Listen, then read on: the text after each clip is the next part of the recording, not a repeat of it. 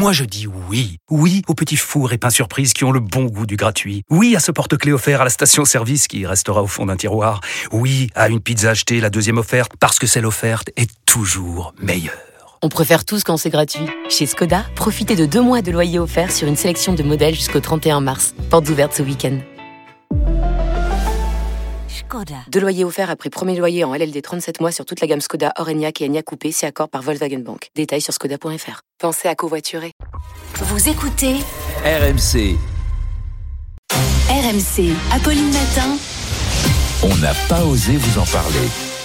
Mais vous le faites quand même, Sébastien. Seb, on reparle ce matin de l'élimination de l'équipe de France en, en, quart de finale de la Coupe du Monde de rugby. Oui, parce que vous allez voir que certains ne, ne lâchent pas l'affaire. Alors vous vous en souvenez, la France a perdu d'un petit point et certains joueurs français avaient très vite accusé l'arbitre d'avoir été particulièrement souple avec nos adversaires mmh. sud-africains. Alors pour en avoir le cœur net, euh, certains ont fait appel à une intelligence artificielle pour analyser, pour décortiquer tous les moments du match de manière indépendante et scientifique, disent les auteurs de cette étude, l'Institut Good Game. Et eh ben devinez quoi, cette intelligence artificielle en a trouvé des erreurs d'arbitrage, 10 au total commises par l'arbitre euh, qui était euh, néo-zélandais Ben O'Keefe. 10 erreurs, certaines en faveur de la France, d'autres en faveur de l'équipe d'Afrique du Sud. Et quand on fait le bilan du côté, de quel côté ça planche Eh ben, deux erreurs ont bénéficié aux Bleus 8 aux Springboks, ah bah dont voilà. 5 très favorables à l'Afrique du Sud et 3 sans grande incidence. Voilà donc la conclusion scientifique. Antoine Dupont et les autres avaient raison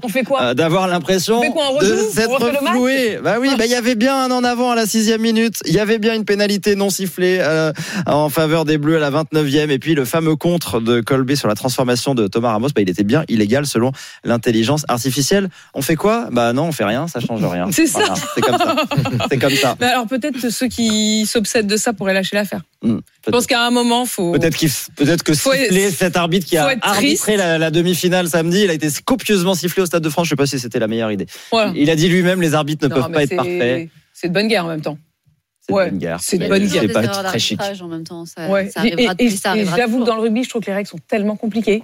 Même si là, j'ai l'impression qu'ils ont réussi à trancher, quoi. Trancher. Mais enfin, je crois que c'est le moment de lâcher l'affaire. Je crois qu'il faut leur dire peut-être à, à, vos obsédés de l'arbitrage que... Le président de la Fédération française de rugby était sur RMC euh, vendredi, il dit lui-même euh, qu'on ne rejouera pas le match, que c'est comme ça. Il a lâché l'affaire. Il a quand même envoyé un rapport à la Fédération internationale, mais voilà. Pour l'honneur, quoi. Pour l'honneur. Il y a quand même l'arbitrage vidéo, c'est dommage. Ouais de faire des erreurs avec l'arbitrage vidéo. Alors qu'ils alors qu'ils l'ont effectivement et que c'est un arbitrage vidéo qu'on vit en direct contrairement effectivement euh, au foot